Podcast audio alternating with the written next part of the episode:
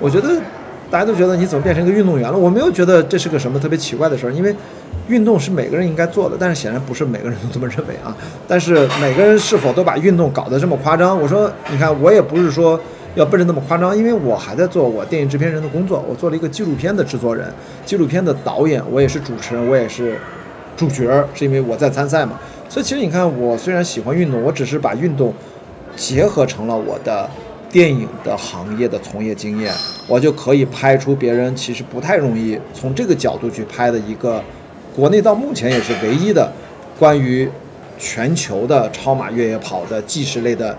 纪录片节目，这是唯一一个。到国内也目前不会有第二个。所以你看到后面，我哪怕做播客，我做的也是影视相关的啊，运动相关的，都是视频相关的。也是跟我做很多年主持教学有关，所以我觉得就是看你这个模块怎么摆。我在读博士，那也是因为终于想到了要读的这个题目，终于非常，而且这个不是我刻意要去要去读，我是发现，哎，我过去上网课，我当然我教学连续十几年的教学兼职老师啊，在呃研究生的时候教过一段时间的北京电影学院的本科以下，因为那时候我研究生。正在读，比较适合讲课，老师就派我讲了大概两年吧，呃，一年多吧，反正将近两年。后来决定不留校了，我就不讲了，我就出去自己给自己找工作了啊，一年多应该。然后从一三年又开始在青岛电影学院啊，现以前不叫叫北京电影学院，青岛创媒呃创意传传媒什么学院，现在改名了叫青岛电影学院，黄岛在黄岛那个对那个我连续讲到现在也八年了，每学期都回来讲，所以我会发现啊，我的导师问我说你这个。博我的博士你想不想考啊？我说不是不想考，钟老师，我我的导师钟大峰，他现在应该退休了。我就说这个我没有想到博士论文写啥呀？我说 我很实在，我说我也不是为了读博士而读，所以我想说我在自己的闷头个人的业余时间，我就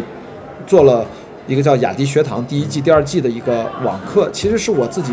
关心的一些电影行业的一些问题、一些案例分析。然后把它做成了课件，然后用视频的形式放到了网上。刚好有些平台邀请我啊，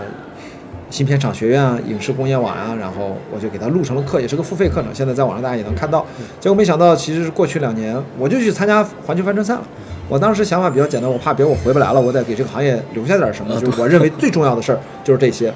等于我自己做了一个小的课题研究，然后我就走了，我也不知道卖的咋样，反正最后分了几万块钱给我，反正就按照合同规定，也没赚什么钱嘛。但是我觉得这个事儿对我有意义，对行业有价值。然后一直到今年八月份，在 First 西宁 First 青年电影展，啊，就大家都知道那是一个青年电影人聚集的地方啊，你的处女作展映的地方。嗯。那那是全中国的各，全是全世界啊，各大影视高校的中国学生在那儿的实习的一个基地，因为志愿者全都是他们来。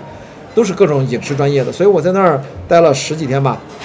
然后遇到一些年轻的志愿者，都跟我打招呼，认出我来，就说一直有看我的课，不是看我的雅迪跑世界，就是你看我的观众，最早年零九年是从美洲影评开始，一四年开始拍雅迪跑世界，现在二零一九年开始做雅迪学堂，然后不同阶段有不同阶段的观众，然后他们说啊这个课。我们自己都看，然后我们有两个人就说我们的课上老师就直接给我放你的视频，然后大家来进行讨论，我也觉得蛮好，就意味着我做这些事情还是大家，我也没想这个价值到底在哪，我觉得有价值就先做，至于给我的商业上的回报可能没有我预期的这么大，因为我都不知道预期应该有多大，所以收了几万块钱我也挺高兴的，所以正是因为如此，当我发现是刚好遇到一个导师，他想收我做博士，我其实我说你收不收我做博士呢？我也终于想明白了。就是我现在终于可以回答我之前的硕士导师，说我大概知道自己的课题是什么，因为我一拉这前两季和后面如果还要做第三季，所有的这些案例分析，我把它一分类，发现将近一半都是关于一个领域的话题，我就。发现那这就是我的自己的课题的方向，毫无疑问就是连想都不用想，它是自己生长出来的。所以这个时候我已经斩钉截铁的知道，我所有的积累，包括我的工作经验，包括之前的毕业论文的那个毕业选题，其实现在回头看就是我十五年前的毕业论文的一个升级。所以我就很开心，我本来就要闷头做，哎，正好遇到一个学校让我入职去给他做课题研究，我说那就做这个课题嘛。结果呢，入职的时候正好偶遇了一个老师，然后。他跟我聊得很投气，他是国内很有名的一个博导，在他的那个领域里面，呃，反正也很厉害，反正都是长江学者这个级别的。他就说，他今年没有遇到合适的人，突然觉得我不错，你来不来？所以我跟你聊完这期节目，我就今天晚上就要开始去做大概为期将近一个月的英语复习工作。哦，这是你说的要考试那个？要要要考雅思嘛？因为要拿一个雅思证，因为托福已经报不上了，只能报雅思。所以我有这个英语的成绩，就可能就是明年三月份就可以呃入学去做我的课题研究，因为导师也很认同。所以我们就算是投气。所以你看这些事情，它是自然的，看上去的都是偶然，但是它都有必然，都是因为之前你做了足够多的积累，而且呢也没有人催我，我就拍了雅迪跑世界。当然之前更没有人催我们，就拍了每周影评都拍了五年。那雅迪学堂也是，也没有人催我。也没人催我一定要去克利伯环球帆船赛，但我都觉得有价值，那就去做。所以可能就会跟啊，我不知道你的节目听众是什么样的人群，年纪大概在多大？大部分应该比我小，我猜大部分比我小。所以就是，如果你你真的想做什么，是你真的热爱的话，你一定会犹豫，和犹疑。呃，这个就是性格决定。因为换成我，我也一样。但是我的性格就是，我也犹豫，我也怀疑。但是我觉得无所谓，因为我因为我就觉得没有一个百分之百把握的事情，或者说换一个角度，你不觉得有大把握？就别说百分百，对于我的性格就是，我觉得那个事儿就不值得做。我的性格是这个，所以我觉得就是要去做那个，成功概率不是很大，但是它很有价值。以及呢，我也知道很多人其实不会去做，但是我就有兴趣去去做这个事情，因为它价值是第一位，而不是它的成功概率是第一位。或者说别人是否认可你是第一位，我觉得这个就是真的，这是个性格问题。你说价值判断，我觉得有点高大上了。我觉得就是一个性格，就是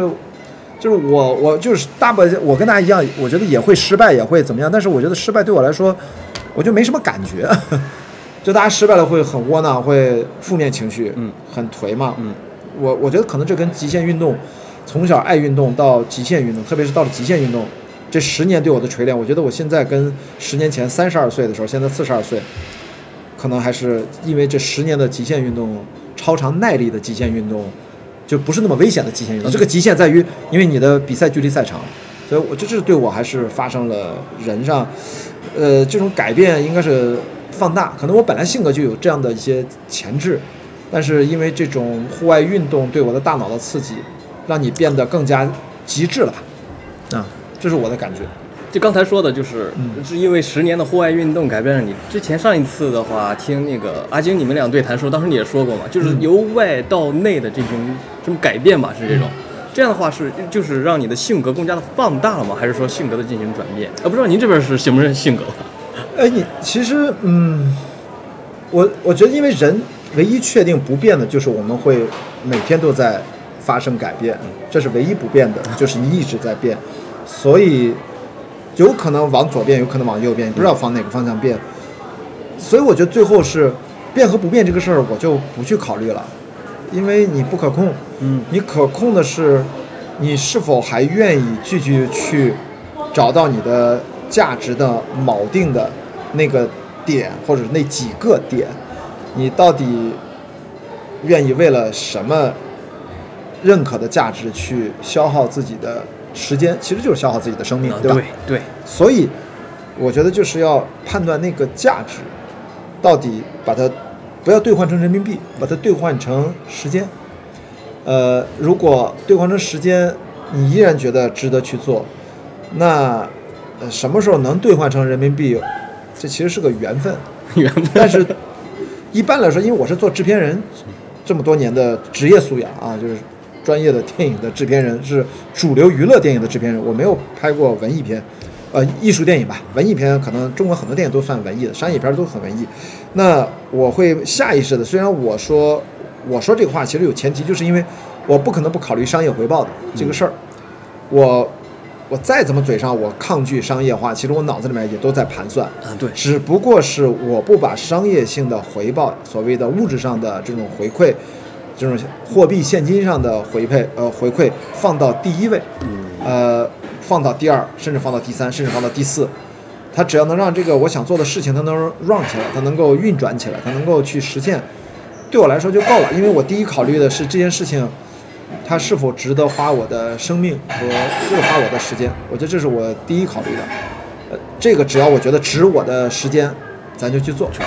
对，包括你看这次咱们偶遇在青岛，那对值不值，对吧？跟跟跟这个 Masa 这个认识一下，我觉得还是挺重要的吧。就是 谢谢谢谢。老乡，因为就像你说的，青岛我跟我预想的差不多啊，但是没想到可以用手掰出来啊。青岛做播客的，我想如果认识个青岛播客制作人，没准我已经把半壁江山，你跟阿晶认识完了，已经是半壁江山了，你知道吗 差不？多，基本上是对吧？所以这个这个太逗了，而且这个阿晶人家还是人家人家那个是山东人，他不是青岛的吧？呃，淄博，对，淄博也没多远嘛，就是对。算是山东老乡。嗯对。但你是青岛人，对。吧？啊，这个咱们是基本上是在青岛一起就就就是长大的嘛，看着青岛长大，不对，青岛看着我们长大是吧？啊，不是，就我们在青岛，真的是青岛长大的，但只是阿京他是定居在青岛，嗯，对，但是都不容易，所以我觉得我的生活的确好像看着变来变去的，但是我觉得有些东西是看那个不变的是什么，我觉得这个还是还是很重要还是挺重要的，对对对，这挺不一样，对，听然后听你刚才聊的那些，感觉有一个特别，感觉一个精髓的地方，就是感觉能够有价值啊，或者是影响。我也觉得，嗯，跟现在当代的一些年轻人，尤其是听《星空漫谈》或者是《人间观察》这些朋友们，对他们好你会有多都这都是一些什么大学生啊，就是在将要毕业或者是工作两三年的这种大学生，普遍的一个问题就是感到迷茫，没有什么方向，对就想躺平。之前我采访一个做独立游戏的一个嘉宾嘛，他说过就是。你死了之后怎么躺平都行，就是人还是得支棱起来。你休息了两两三天之后，是不是你肯定还是有点事儿想去做？那当然就是这种。所以我感觉刚才通过他们咱怎么躺平这么年轻？没盼头了呗，感觉我感我猜想是感觉没盼头，你怎么努力估计也也就那样，是不是这种？我不知道是什么原因导致啊，我也挺感觉挺怎么说呢，有有有历史不上的感觉，也是想通过什么播客也好，其他方式也好呀，想要去怎么说，说帮帮助的话，是不是有点太高，太太看起自己？就是说能够但至少让他们把这个情感、感情、感觉抒发出来，对对他们也相对来说好一些，